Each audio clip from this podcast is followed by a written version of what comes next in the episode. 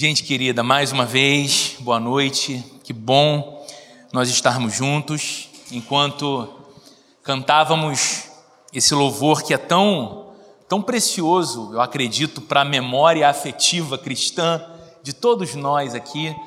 Eu pude eu pude agradecer a Deus pelo privilégio, de verdade, que é estar numa segunda noite. Eu sei que o primeiro dia da semana é o domingo nós celebramos a Jesus como igreja no domingo, no primeiro dia da semana, o dia da ressurreição do nosso Cristo, mas na nossa rotina diária, das nossas atribuições, das nossas preocupações, das nossas ocupações, a segunda-feira é esse dia que a gente fala, é o primeiro, né? É o começo, é o começo das lutas, é o começo das tarefas, é o começo ah, das responsabilidades que temos ao longo de uma semana inteira e é muito significativo nós termos uma programação tão singela no sentido do formato, mas tão poderosa no sentido da proposta, de ter o início dessa nossa semana de atividades pautado pela reflexão na palavra de Deus.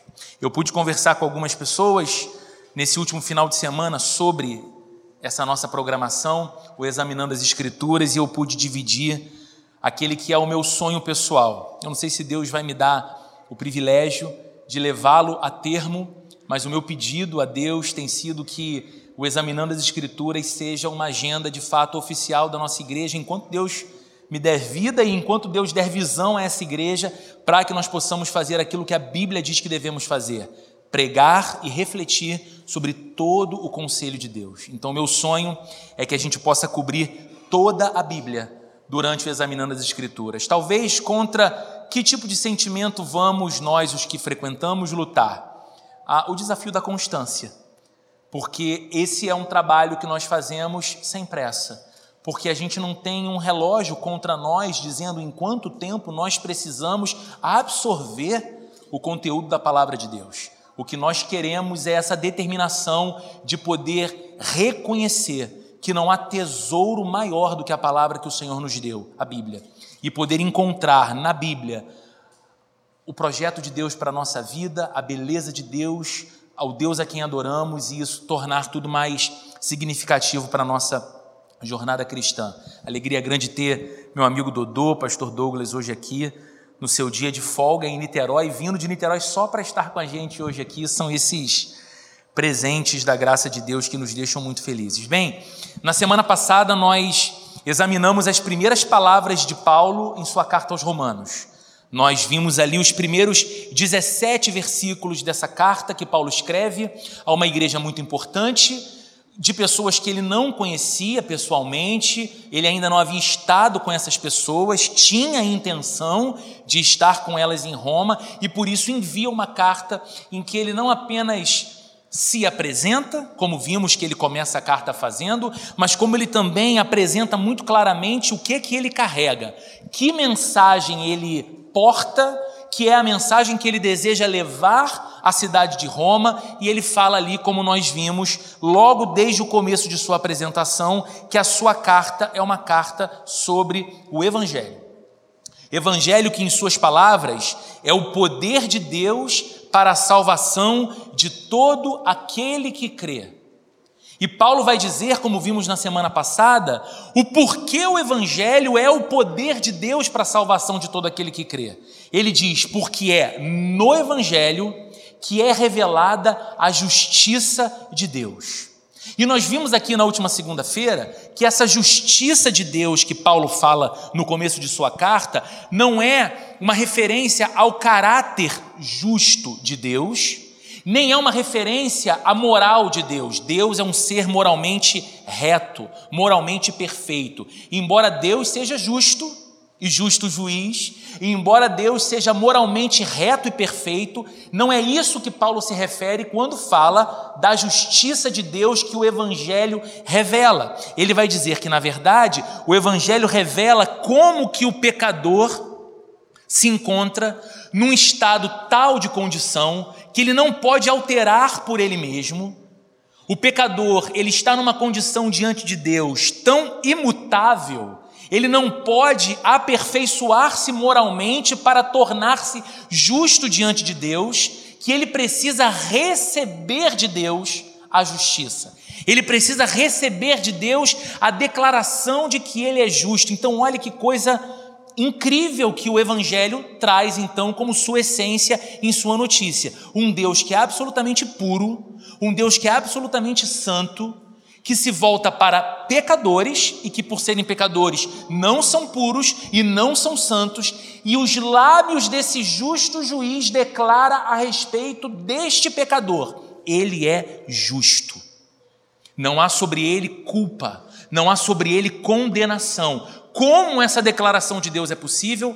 Por causa da obra que o Evangelho declara que foi feita por Jesus, o nosso Senhor e o nosso Salvador. Mas a pergunta que a gente precisa fazer nesse ponto, em que a gente vai dar sequência agora aos versículos do primeiro capítulo, a partir do verso 18, a pergunta que nós precisamos fazer é: por que uma justiça recebida é o único modo de estarmos em uma situação sem pendências diante de Deus? Porque nós precisamos de uma declaração de Deus de que somos justos, para que de fato não tenhamos débito algum diante desse mesmo Deus. Paulo vai começar a responder essa pergunta agora a partir do verso 18. E ele vai seguir dando essa resposta até o capítulo 3, na verdade. Ele vai nos mostrar por que nós necessitamos que Deus nos dê justiça que Deus emita esse veredito a nosso respeito, porque, como veremos, nós não podemos conquistar essa justiça com os nossos próprios esforços. Nós não podemos fazer nada para merecer essa justiça diante de Deus. Não, é, não há nada que façamos que nos condicione a obter esse status por nós mesmos de justos diante de Deus. Olha, ele se esforçou tanto, ele se empenhou tanto, ele lutou tanto, ele fez tanto que ele agora adquiriu um patamar de retidão moral que o próprio Deus Santo olha para ele e diz: Nossa, ele é muito justo, ele é muito santo, ele é muito puro. Não, essa justiça não pode ser baseada no nosso mérito, mas em algo que o próprio Deus fez por nós. E sim, isso vai mostrar para a gente um quadro bem obscuro da humanidade. E nesse sentido, considerar isso é um pouco desanimador. Porque o nosso otimismo quanto àquilo que é humano, e aquilo que é humano envolve a nós também, obviamente, ele é muito reduzido. Esse otimismo é muito reduzido. Porque a gente vai ver que não há condição no ser humano não importa o que ele faça, para merecer esse status de justos, esse status de justo. No entanto, é justamente essa cena mais obscura da humanidade o pano de fundo através do qual o evangelho brilha como uma joia reluzente. Ele brilha com uma intensidade cada vez maior. Então, eu quero convidar você a ler hoje comigo Romanos 1, do verso 18 até o verso 25. A gente não encerra o capítulo 1 de Romanos ainda hoje, porque você vai saber no final, os versos finais da carta envolvem é, palavras muito importantes de Paulo, especialmente um tema que é muito precioso, muito necessário da nossa reflexão cristã nos dias atuais e um tema em que muito comumente os cristãos escapam da reflexão e os púlpitos omitem de falar, e a gente vai precisar falar na semana que vem. Mas hoje eu te convido a ler do verso 18 ao verso 25 comigo as palavras do apóstolo Paulo, dizendo assim: Portanto, a ira de Deus é revelada dos céus contra toda impiedade e injustiça dos homens que suprimem a verdade pela injustiça. Pois o que de Deus se pode conhecer é manifesto entre eles, porque Deus lhes manifestou. Pois desde a criação do mundo, os atributos invisíveis de Deus, o seu eterno poder e sua natureza divina, têm sido vistos claramente, sendo compreendidos por meio das coisas criadas, de forma que tais homens são indesculpáveis. Porque, tendo conhecido a Deus, não o glorificaram como Deus, nem lhe renderam graças, mas os seus pensamentos tornaram-se fúteis e o coração insensato deles obscureceu-se. Dizendo-se sábios, tornaram-se loucos e trocaram a glória do Deus imortal por imagens feitas segundo a semelhança do homem mortal, bem como de pássaros, quadrúpedes e répteis. Por isso, Deus os entregou à impureza sexual, segundo os desejos pecaminosos do seu coração, para a degradação do corpo entre si. Trocaram a verdade de Deus pela mentira e adoraram e serviram a coisas e seres criados em lugar do Criador, que é bendito para sempre. Amém. Aqui, a partir do verso 18, Paulo está nos mostrando que o Evangelho é necessário não apenas para nos fazer felizes. O Evangelho nos torna felizes. Mas o Evangelho é necessário a nós não apenas para mudar o status do nosso ânimo, mudar a condição da nossa alma, levar embora a nossa tristeza, o nosso vazio e nos preencher de vida que nos torne pessoas felizes. Paulo começa a dizer aqui a partir do verso 18 que o evangelho é necessário porque existe também uma coisa chamada de a ira de Deus que eu preciso enfrentar. O evangelho é necessário porque é inevitável que todo ser humano criado por Deus nesse mundo terá um dia de lidar de frente com o que Paulo chama aqui de a ira de Deus. A nossa confiança no Evangelho, a nossa alegria com o Evangelho, a nossa paixão pelo Evangelho repousam sobre a premissa de que todos os seres humanos se encontram longe do Evangelho, debaixo da ira de Deus. Então, por que, que o Evangelho nos alegra?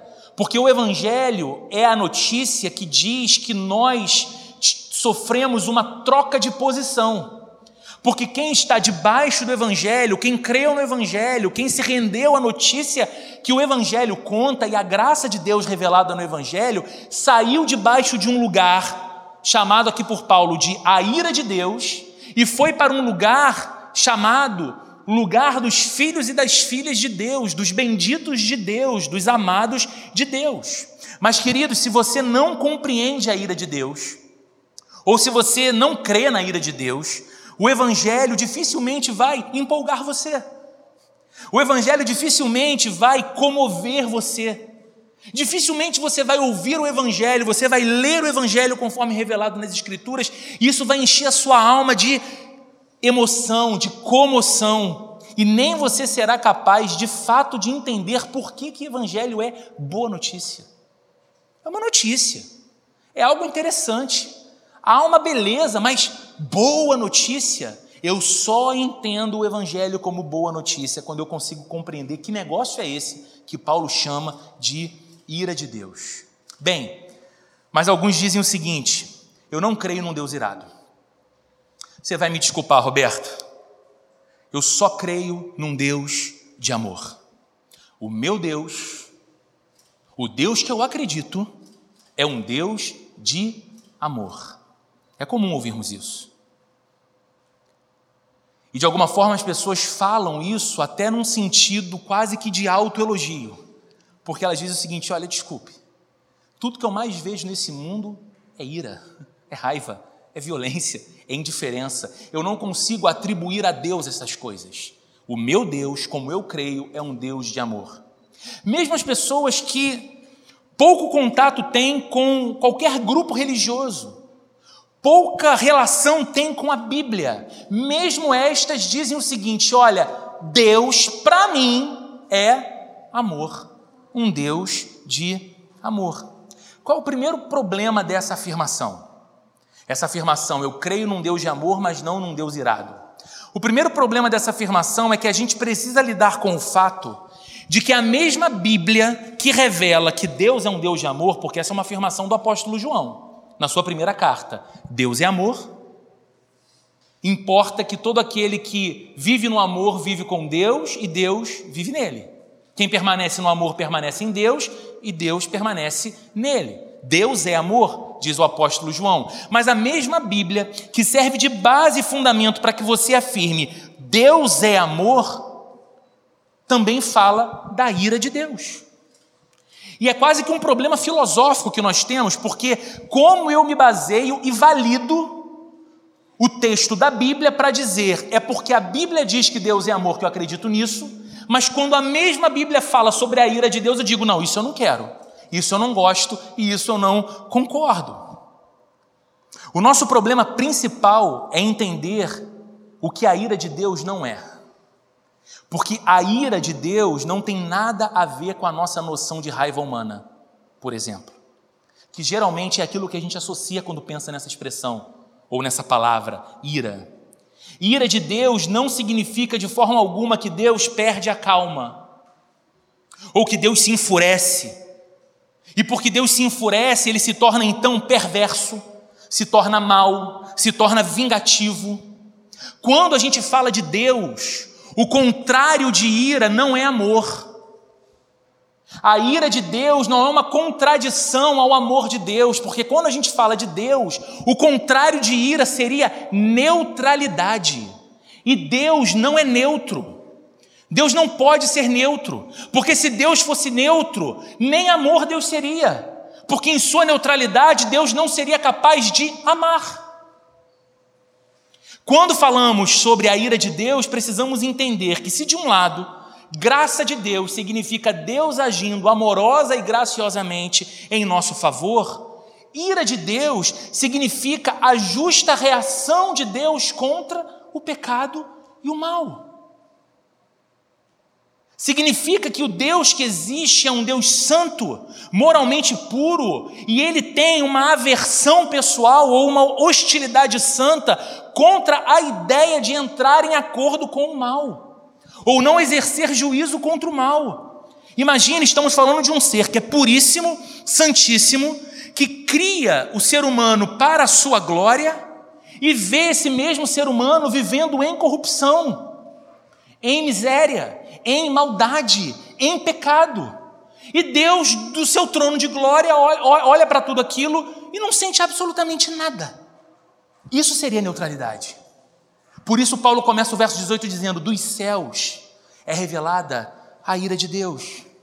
Mas contra o que é essa ira? Olha o texto. A ira de Deus é revelada dos céus contra toda impiedade e injustiça dos homens que suprimem a verdade pela injustiça. Então, Paulo aqui começa a acender o holofote para que a gente enxergue com mais clareza. Contra o que é a ira de Deus? Ou o que atrai a ira de Deus? O que acontece que a reação de Deus é isso que a Bíblia está chamando de ira? É a impiedade e a injustiça. Impiedade, a primeira palavra de Paulo aqui, fala do desprezo pelos direitos de Deus. Impiedade é a ruptura total da nossa relação vertical com o Deus Criador. Queridos, a Bíblia diz que a essência do pecado é a impiedade, a ausência de Deus. Quem é o ímpio? O ímpio é aquele que vive como se Deus não existisse. Impiedade é pautar a minha vida de costas para o fato de que eu não sou autoexistente, que eu não tiro da minha própria vida todas as coisas que eu necessito para manter-me vivo. Eu dependo, a minha existência é derivada de um Deus, mas eu vivo a desprezá-lo. Eu vivo de costas para ele. Isso é a impiedade. O desejo de me livrar de Deus, e já que isso é impossível, a decisão deliberada de viver como se isso tivesse acontecido. Me livrei dele. Eu não ocupo meu pensamento com ele. Eu não ocupo os meus afetos com ele. Deus é um assunto que não me interessa. A segunda palavra que Paulo diz aqui, depois de impiedade, é injustiça. Se impiedade fala dessa minha relação vertical com Deus, a injustiça fala da minha relação horizontal com o meu próximo. Se refere ao desprezo não pelos direitos de Deus agora apenas, mas pelos direitos dos outros seres humanos, ao amor, à verdade, à justiça. É o firme desejo de não renunciar ao egocentrismo. O que é egocentrismo, gente? É o ego, o eu, no centro de todas as coisas. É eu acreditar que eu me encontro no centro do mundo e que todos e todas as coisas orbitam à minha volta, servem para o meu próprio benefício. É a ruptura, então, queridos, a impiedade e a injustiça constituem a ruptura do que Jesus disse serem os dois maiores mandamentos.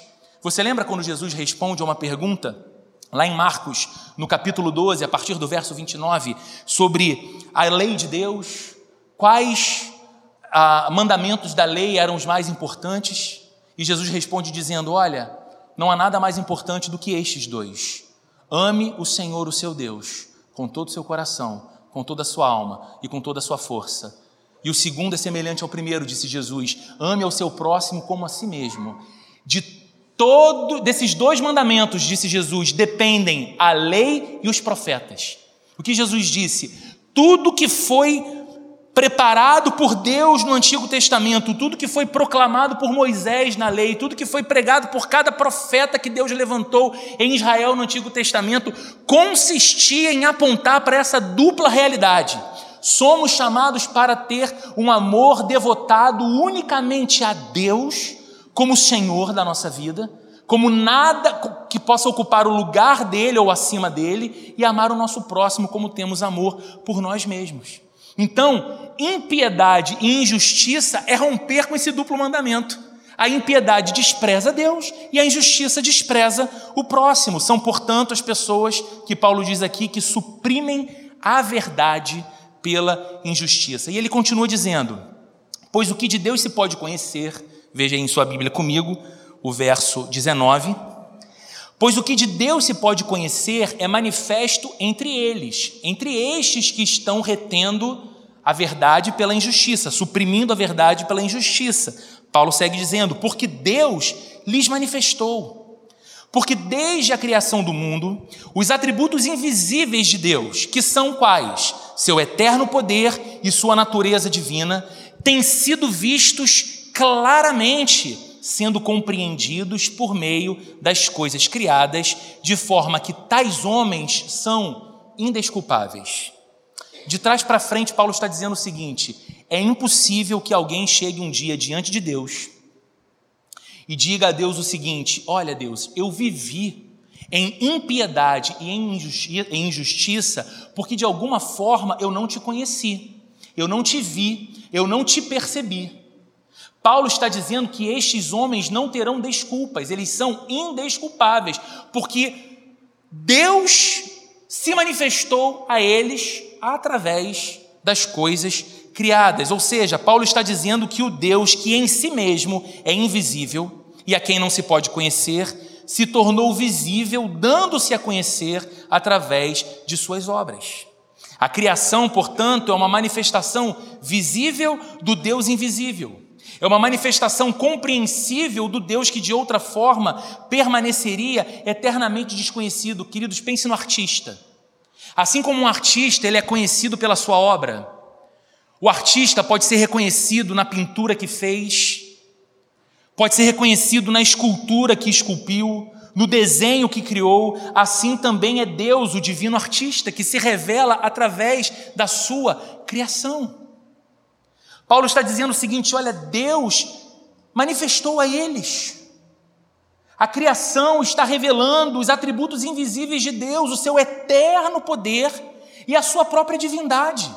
O que Paulo está dizendo é o seguinte: existe um duplo testemunho. O primeiro é interno, da consciência. Eu fui criado à imagem e semelhança de um Deus, é por isso que eu tenho moral. É por isso que eu tenho noção de certo e errado. É por isso que eu tenho percepção de justiça e injustiça, e a gente vai falar um pouco sobre isso daqui a alguns minutos. E Paulo está dizendo que mais do que esse reflexo do Deus Criador na minha própria vida, na minha própria condição de criatura, está a minha capacidade de perceber toda a maravilha e a majestade que está à minha volta como obra criada por Deus e reconhecer que estas coisas não podem ter origem no acaso e que estas coisas não podem ser autoexistentes nela mesma, nelas mesmas. Tem de haver um Deus, um ser grandioso que deu origem a tudo isso. Nós podemos saber tudo sobre Deus com base na sua criação? Não. A gente não conhece o amor de Deus com base nas coisas criadas. A gente não conhece a misericórdia de Deus, por exemplo, com base nas coisas criadas, mas nós podemos deduzir, o ser humano pode deduzir, que quem criou isso aqui deve ser um ser de grandeza inimaginável. E o que Paulo está dizendo aqui? Fazemos essa dedução seja pela consciência que temos internamente, seja pela observação das coisas criadas, mas depois suprimimos essa verdade, colocamos ela debaixo do tapete, fingimos que ela não é real, não nos ocupamos de pensar nela, não nos ocupamos de pensar, por exemplo, no seguinte: por que, que existe algo ao invés de nada? Por que, que há vida em mim? Por que, que eu sou capaz de amar? Por que, que eu sou capaz de processar cognitivamente aquilo que me é transmitido? Seja através de uma aula, seja através de um livro que eu leio, seja através de uma notícia que eu assisto. Como os meus olhos são capazes de processar a luz que recebem? Como os meus pulmões se enchem de ar e aceitam o oxigênio que eu inspiro? Todas essas perguntas que de alguma forma elas têm natureza filosófica, sim, são questionamentos essenciais. Paulo está dizendo, eles suprimem essa verdade. Eles não se ocupam desse pensamento.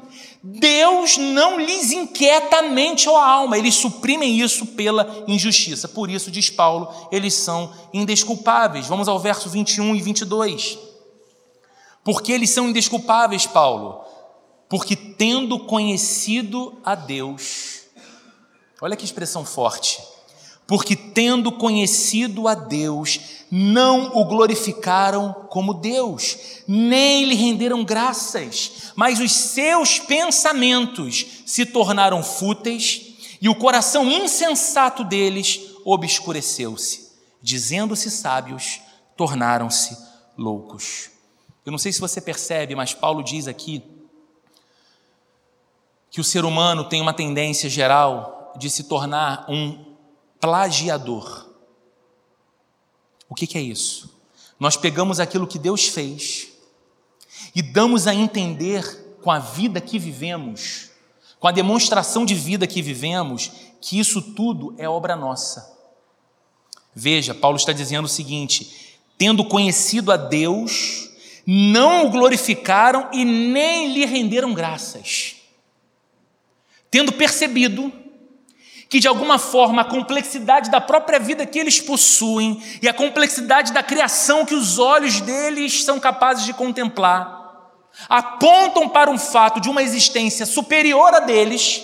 Eles não procuraram por Deus e não glorificaram a Deus, não lhe deram graças e passaram a viver como se a vida deles fosse autoexistente como se eles não fossem seres dependentes de graça, de misericórdia, para sobreviver. Viveram como se tudo fosse criação deles mesmos.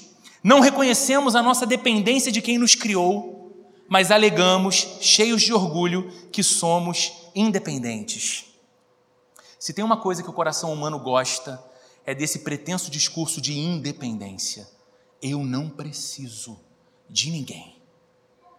Eu tenho em mim mesmo tudo que eu necessito: resiliência suficiente, coragem suficiente, saúde suficiente, amigos suficientes, recursos suficientes. Agora, queridos, o que, que acontece com as pessoas que se recusam a conhecer, perdão, se recusam a reconhecer a Deus e a depender de Deus como Deus? O que acontece com essas pessoas? Será que elas deixam de ter qualquer tipo de ímpeto religioso porque negaram-se a reconhecer a Deus? Paulo vai dizer que não. A Bíblia toda vai dizer que não. Você e eu não paramos jamais de adorar.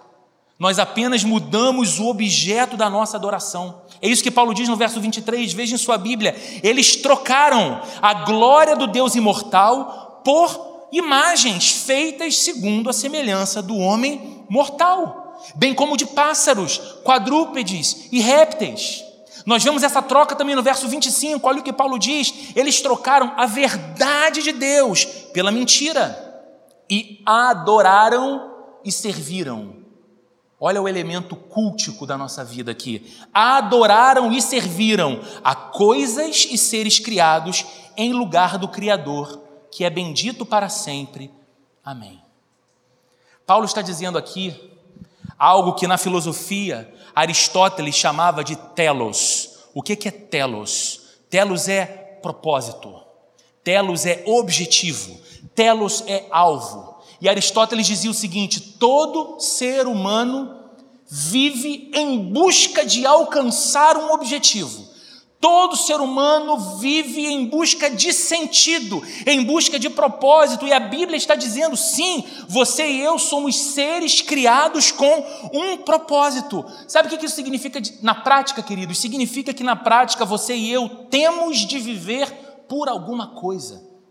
É por isso que quando a humanidade rejeita a verdade de Deus e prefere a mentira, ou deixa de adorar a Deus e glorificá-lo como Deus, e ela não fica isenta de um lugar de adoração, ela vai substituir a Deus por um outro objeto. Precisamos viver por alguma coisa. Tende a haver algo que prenda a nossa imaginação. Tende a haver algo que peça de nós a nossa lealdade e nós desejemos entregá-la. Tende a haver algo que seja o local de descanso das nossas esperanças mais profundas e para o qual nos voltamos de modo a aquietar os nossos temores mais intensos. Tem que existir alguma coisa que você diga: é por isso que eu respiro, é por causa disso que eu estou vivo, é por isso que eu acordo, é por isso que eu trabalho é por isso que eu me empenho, é por isso que eu amo, é por isso que eu existo e estou aqui. Telos, propósito. E quando eu não entendo que, tendo sido criado por Deus para a glória de Deus, o propósito da minha vida é viver a vida que Deus tem para mim, amar a Deus, depender de Deus e encontrar nele a minha plena satisfação, eu não vou ficar sem um alvo de adoração, eu vou servir devotadamente a alguma outra coisa que eu vou colocar no lugar de Deus. Seja o que for essa coisa, nós a adoramos e porque adoramos, servimos a isso. Essa coisa passa a ser o que há de, o que há de mais fundamental para nós, aquilo sem o qual a gente não consegue viver. Parece que a vida perdeu o sentido. É aquilo que define o que nós fazemos e é aquilo que valida o que nós fazemos. Agora veja, a Bíblia diz que Deus criou um mundo bom. Gênesis, no capítulo 1, relatando a criação de Deus, vai dizendo que ao criar algo, Deus contempla o que cria e diz: é bom. Viu Deus que era bom. E depois cria outra coisa e a Bíblia diz: e viu Deus que era bom. E no verso 31 do capítulo 1 de Gênesis, Deus cria o ser humano e diz o quê? E viu Deus que era muito bom. Então a Bíblia está dizendo que Deus é o criador de coisas boas. Significa que as coisas criadas por Deus são boas em si mesmas. Nós acertamos ao considerar as coisas criadas por Deus admiráveis. Nós acertamos ao querer desfrutar das coisas criadas por Deus, porque Deus criou coisas boas para que a sua criação desfrute. Foi isso que ele disse a Adão e Eva. Dominem a terra, sujeitem todas as coisas, comam dos frutos, desfrutem. Sabe qual é o problema, queridos? O problema surge quando nós devotamos a qualquer coisa criada um afeto excessivo. Quando nós pegamos algo bom que Deus fez e algo que em si mesmo é legítimo e elevamos essa coisa e entregamos a ela uma espécie de afeto supremo que só Deus merece, só Deus tem o direito de exigir. E Paulo está dizendo aqui com essa passagem que lemos que o coração humano ama converter algo bom criado por Deus num falso Deus. Eles trocaram a glória de Deus, diz Paulo, pela mentira. Eles trocaram a adoração a Deus por imagens de coisas semelhantes a homens. Eles se entregaram e se devotaram a outras coisas e a outras buscas, ou seja, deixamos de adorar aquele que é imortal e passamos então a adorar aquilo que é feito. E do ponto de vista de Deus, esse comportamento é o comportamento dos loucos. Olha o que diz o verso 22 em sua Bíblia. Julgando-se sábios, tornaram-se loucos. Sabe o que é isso que Paulo está dizendo? Ao se recusarem a tratar Deus como Deus, e ao se recusarem a viver na dependência de Deus, e em gratidão ao Deus Criador, como diz Paulo aqui no texto, os seus pensamentos tornaram-se fúteis e o coração insensato deles obscureceu-se. A fim de rejeitar a verdade de que existe um Deus Criador, as pessoas se entregaram a saltos irracionais. Queridos, por que é importante isso que a gente está falando aqui agora? Porque costuma se atribuir algum aspecto de irracionalidade a quem tem fé.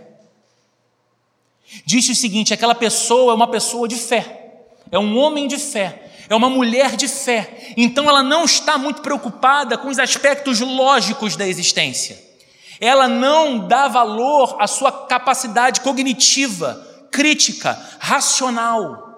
Só que o que a Bíblia está dizendo aqui é que a negação diante das muitas evidências, tanto no fato de que eu sou criado e a consciência que eu tenho por ser portador da imagem e semelhança de Deus, como em toda a criação que me envolve, essas evidências fazerem que ainda assim eu negue a existência de Deus e não reconheça Deus como Deus e não me volte para Ele como Deus, mostra que na verdade é a grande irracionalidade, é a grande loucura, como diz o texto. Uma vez que a verdade acerca de Deus está sendo ignorada, a, a vida não pode ser vivida de maneira coerente. Queridos, pense na moralidade um pouquinho. Eu disse que ia voltar nessa questão do aspecto moral. Perceba que você e eu podemos falar acerca de uma outra pessoa que ela tem uma moral muito elevada, que ela tem um comportamento moral admirável ou que ela tem uma conduta imoral. Mas nós não podemos dizer a respeito de quem quer que seja que aquela pessoa é amoral que ela é privada de uma moralidade. Por quê? Timothy Keller, um pastor norte-americano e um escritor, disse sobre esse assunto o seguinte: olhe para a moralidade, por exemplo. Ouça com atenção. Se não existe um Deus com o direito de dizer o que é certo e o que é errado, como haveremos de encontrar absolutos morais? Ele segue dizendo: é muita arrogância afirmar isso é errado porque eu digo que é errado. Mas no fim, ninguém quer dizer isso é errado porque a sociedade diz que é errado. Afinal de contas, a maior parte da sociedade mundial, especialmente a norte-americana e a europeia, considerou 300 anos atrás que a escravidão não era errada. Então, se a moralidade é definida pela maioria, a escravidão não era errada naquela época. E ela se tornou errada depois, porque depois a maioria mudou a moralidade.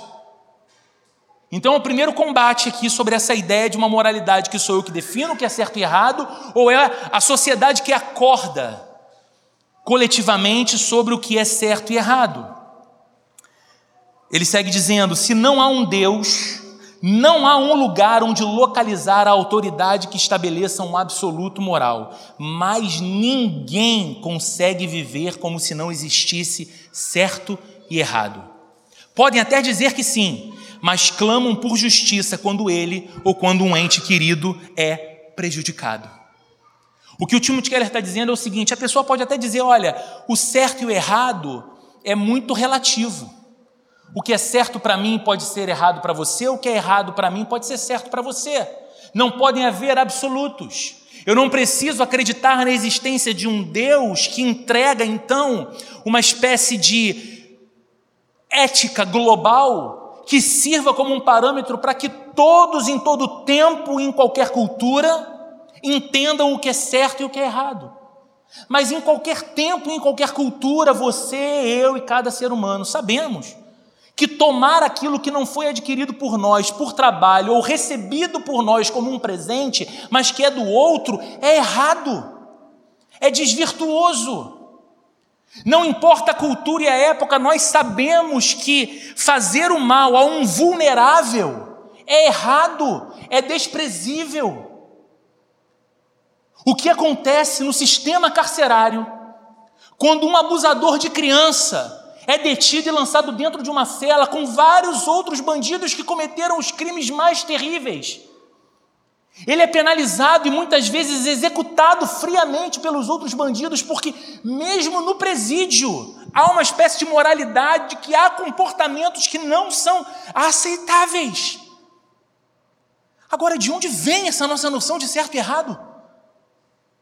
Porque se vem da sociedade que evolui e se organiza, nós vamos ter que dizer que o certo hoje pode ser errado amanhã e o errado hoje vai ser o certo amanhã. O que o Keller está dizendo aqui é: existe uma fonte maior do que a nossa própria vida, do qual nós recebemos a consciência do que é bom, do que é justo, do que é belo, do que é louvável e do que não é. E isso é o reflexo do fato de sermos criados por Deus a imagem de um Deus absolutamente reto em sua moral.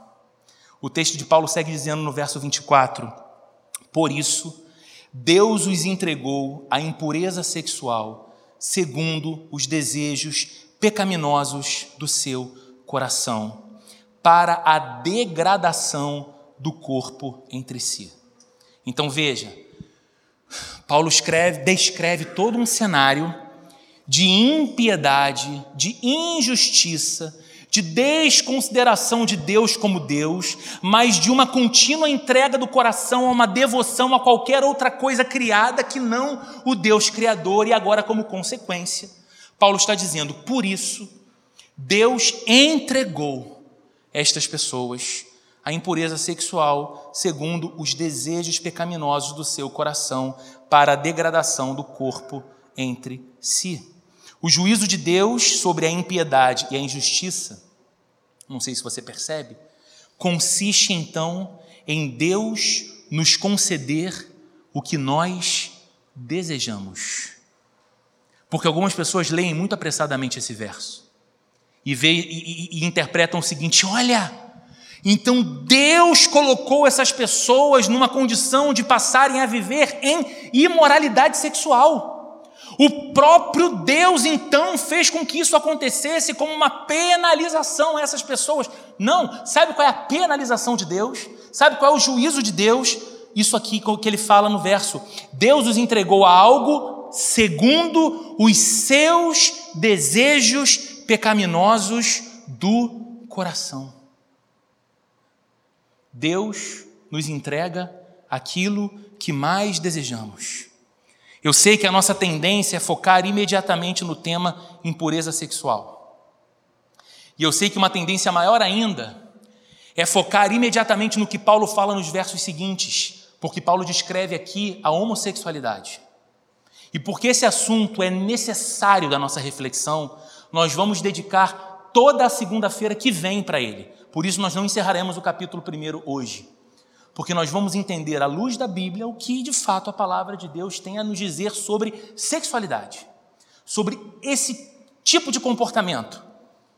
Como Deus coloca em Sua palavra isso. Mas antes, a gente precisa entender o grande problema de sermos entregues, queridos, aos nossos desejos pecaminosos de sermos entregues aos desejos pecaminosos do nosso próprio coração. Entenda uma coisa: as coisas que nós servimos no lugar de Deus, elas não nos libertam, pelo contrário, elas nos controlam.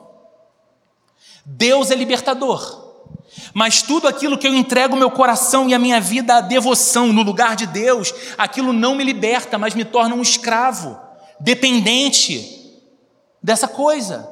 Nós precisamos ter essa coisa. E como que o nosso coração foi feito para estar centrado em Deus, que é o único provedor verdadeiro de satisfação e significado, o nosso coração não se satisfaz com outras coisas.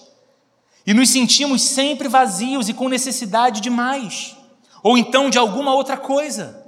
Não é assim? Quantas vezes pensamos, bem, quando eu conseguir alcançar aquele patamar na minha profissão, eu de fato estarei satisfeito e feliz.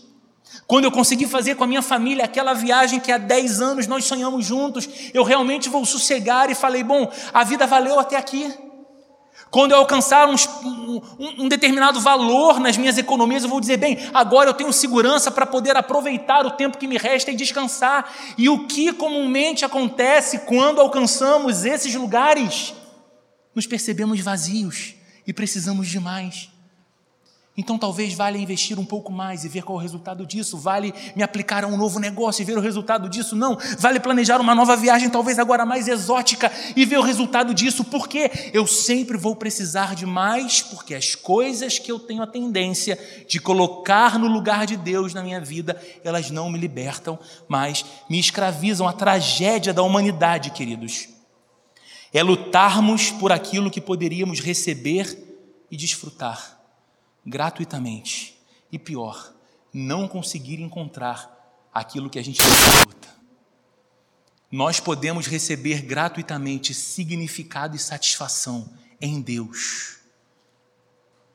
O que a humanidade faz se afasta de Deus e começa a colocar outros alvos de devoção.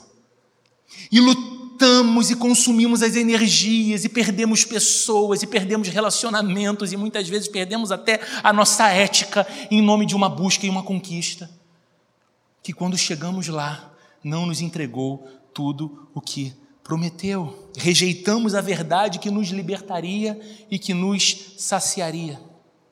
A palavra ou a expressão que a nossa Bíblia aí que lemos traduziu como desejos pecaminosos é uma palavra só no grego, epitomia. Epitomia significa literalmente desejo ardente ou desejo excessivo, um impulso que toma conta de tudo, um anseio que toma conta de tudo, e queridos, isso é muito revelador. É revelador porque nos ensina que o principal problema do nosso coração não é tanto o nosso desejo por coisas ruins. Veja, o pecado não consiste essencialmente nas nossas escolhas por coisas ruins. O pecado consiste essencialmente no nosso desejo excessivo por coisas boas. O fato de convertermos coisas criadas e boas em deuses, em objetos da nossa devoção, da nossa adoração e do nosso serviço. Amar um filho não é apenas bom, é esperado de nós que amemos. Mas quando nós colocamos um filho como alvo maior da nossa devoção e dizemos: sem esse filho, sem essa filha, sem esse amor dele, sem essa resposta de carinho dele, não há sentido para a minha vida, tudo fica vão e vazio. Nós colocamos o nosso filho num altar de adoração e retiramos o Deus Criador. E aí esgarçamos o relacionamento com esse filho porque passamos a exigir desse filho que ele entregue para nós a satisfação que só Deus pode nos dar, e inevitavelmente esse relacionamento estará maculado, comprometido. A pior coisa que nos pode acontecer é que Deus nos conceda o nosso desejo do coração, aquele desejo excessivo do nosso coração. A pior coisa é que o nosso coração em desequilíbrio receba de Deus aquilo que ele tanto espera. E esse é o maior sinal, diz Paulo aqui, do juízo de Deus ou da ira de Deus. Por isso, Deus os entregou aos desejos do seu próprio coração. Pense num homem que adora a sua profissão. Pense num homem que serve a sua profissão, entendendo que aquilo fará dele alguém. Ele diz: Eu vou provar o meu valor. Para o meu pai, que disse que eu não ia a lugar nenhum. Eu vou provar o meu valor para os meus amigos que, quando eu era adolescente, disseram que o meu futuro era um futuro terrivelmente pobre. Eu vou provar o meu valor a todos aqueles que não acreditaram em mim, eu vou provar o meu valor para mim mesmo. E a pessoa se coloca então numa devoção ao seu trabalho, numa devoção à sua profissão, e ela não percebe mas vivendo idolatricamente pelo trabalho, a pior coisa que pode acontecer com ela são as promoções que ela vai recebendo. Porque ela vai crescendo, ela vai crescendo e a sua profissão vai dominando a sua vida e todo o resto gira ao redor daquilo. O seu trabalho então o capacita a esquecer das ruínas que a sua casa agora está se transformando. O seu casamento, a sua família, as suas amizades, tudo isso porque ele continua buscando um falso Deus. O seu trabalho prometeu para ele plenitude. O seu trabalho prometeu para ele realização. O que ele não sabe é que, muito provavelmente, quando ele aposenta, quando ele para de trabalhar, quando ele deixa de assinar aquele documento, quando não é mais o nome dele que é o mais esperado na reunião, ou quando não é mais a resposta dele a mais decisiva da companhia, ninguém mais lembra dele. E ele pensa: dediquei 30 anos, 40 anos da minha vida e paguei o preço do abandono da minha própria saúde, da perda do meu casamento, da fragilidade do relacionamento dos meus filhos que eu não vi crescer e não estive nos momentos mais importantes dele porque eu adorei ao meu próprio trabalho e agora ele me traiu. Porque eu não sou mais ninguém. O fato de pecarmos cria tensões e pressões na estrutura da ordem que Deus criou. E aí, em vez de bênçãos, o nosso pecado provoca rupturas num sentido espiritual, porque ficamos cada vez mais longe de Deus, num sentido psicológico, nos perdemos de nós mesmos, num sentido social, os nossos relacionamentos são afetados e comprometidos, e até num sentido físico. Aquilo que o nosso falso ídolo pede de nós, ainda que ao custo da nossa própria saúde, nós entregamos. Nós dizemos: Eu te amo, eu te adoro, eu vou fazer o que você me pede e dar o que você me exige. A grande tragédia é que escolhemos isso para nós mesmos, como resultado da nossa rejeição a Deus. Por isso, Deus os entregou aos desejos do próprio coração. E a ira de Deus, como a Bíblia está anunciando, é dar a nós o que desejamos. Deus nos permite entrar pela porta que escolhemos. A pergunta que precisamos fazer para que essa segunda-feira não termine tão difícil para a gente é: existe alguma rota de fuga? Existe algum modo de voltar atrás? Em certo sentido, a gente vai ter que esperar até o capítulo 3 de Romanos para enxergar mais uma vez a joia brilhante do Evangelho. Mas o verso 25 que nós lemos, e é o último que vimos hoje, fornece sim uma pista. Porque Paulo está dizendo: trocaram a verdade de Deus pela mentira e adoraram e serviram a coisas e seres criados em lugar do Criador que é bendito para sempre. Amém. O que Paulo está dizendo? O Criador é ou deveria ser bendito para sempre. Qual é a rota de fuga para não viver nesse ciclo insano de devotar o nosso próprio coração a coisas que em si mesmas são boas, mas nós as tornamos ruins e mais e contrárias a nós pelo nosso desejo excessivo e pela nossa loucura de elevá-las a uma categoria divina e colocá-las no centro da adoração da nossa vida e remover de lá Deus. A rota de fuga é parar de rejeitar a verdade e louvar a Deus como Deus o Criador que é bendito para sempre, diz Paulo. É depender dele, é aceitar o direito dele de reinar sobre nós, é desejá-lo mais do que desejamos qualquer outra coisa que Deus criou. Queridos, isso é algo muito importante para que pensemos toda hora. Deus, eu estou desejando mais alguma coisa que o Senhor fez e tem para me dar do que o Senhor mesmo. Deus, eu estou mais apegado àquilo que as tuas mãos podem me oferecer do que aquilo que a tua face revela quem tu és.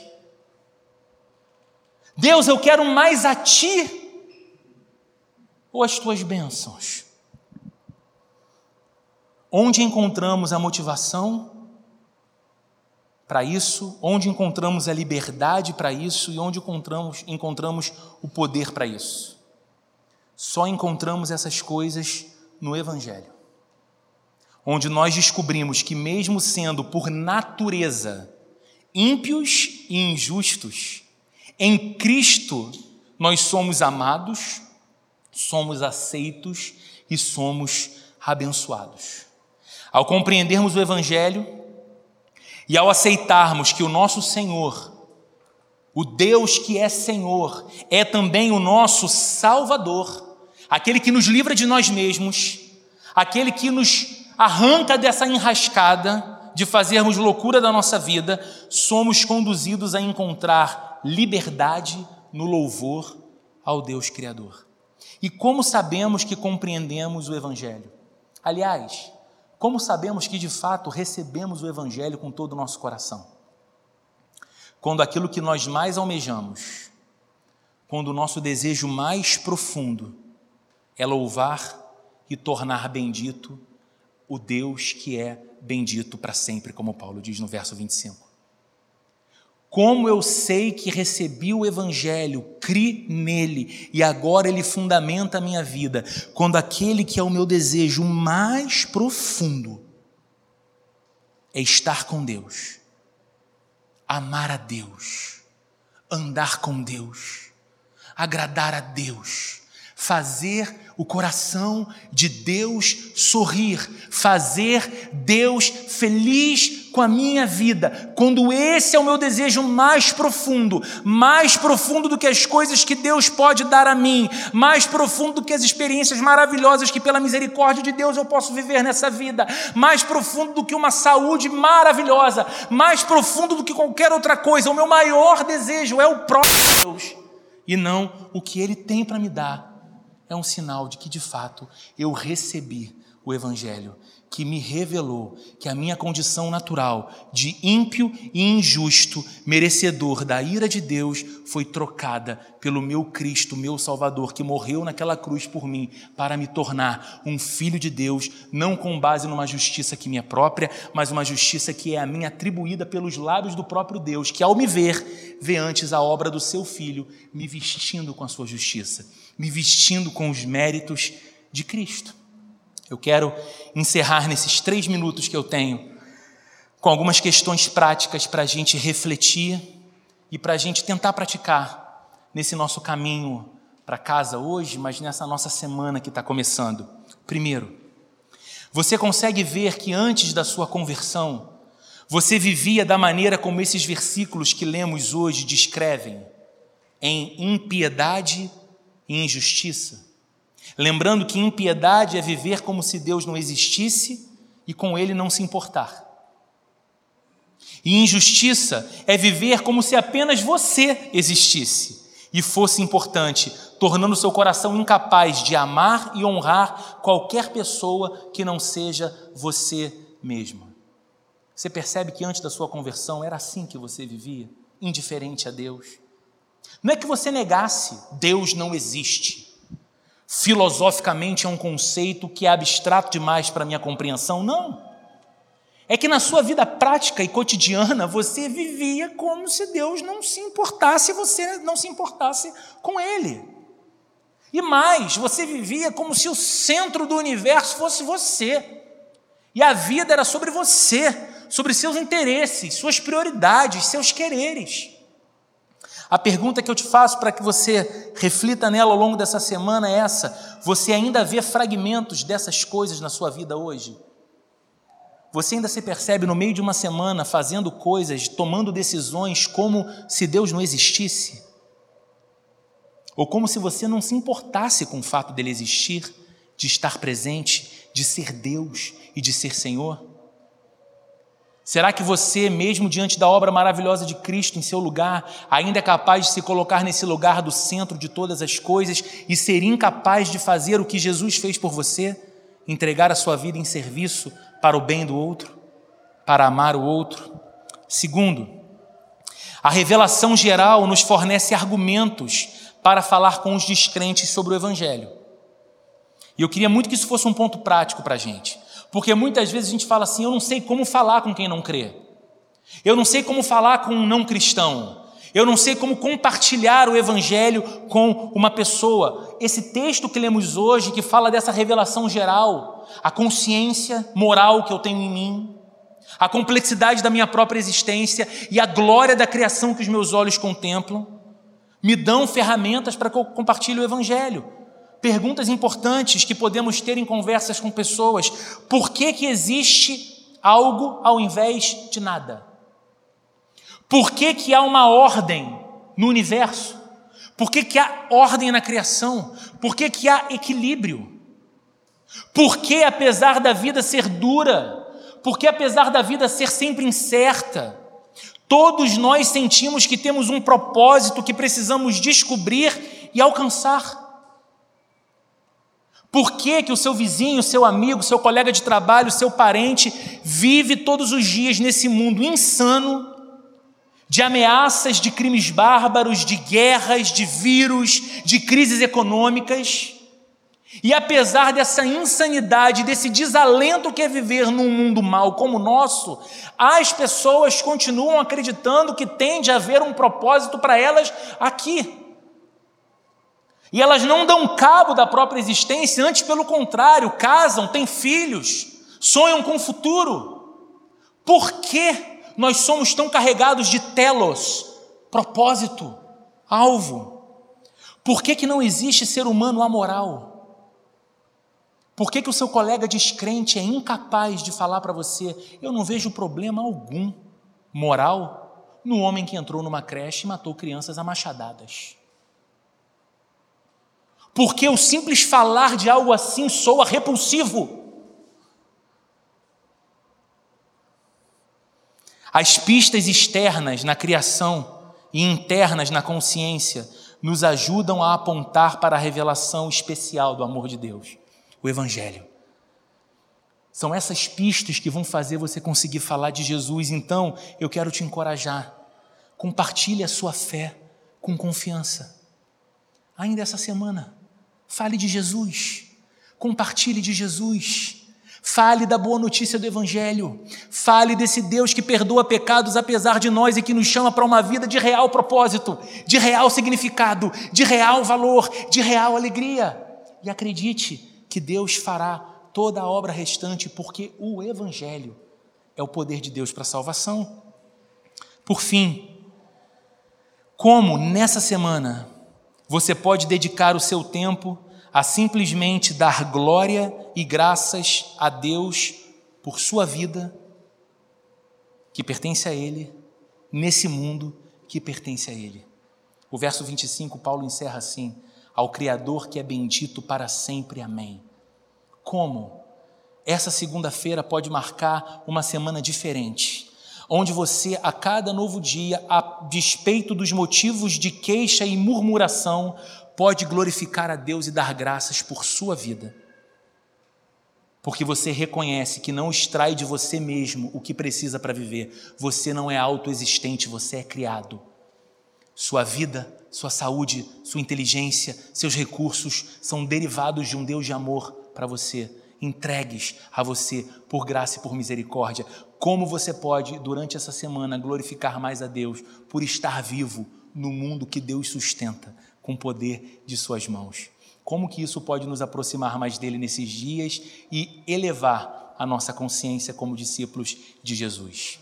Amém? Vamos orar? Senhor, obrigado por mais uma noite, obrigado pela tua palavra.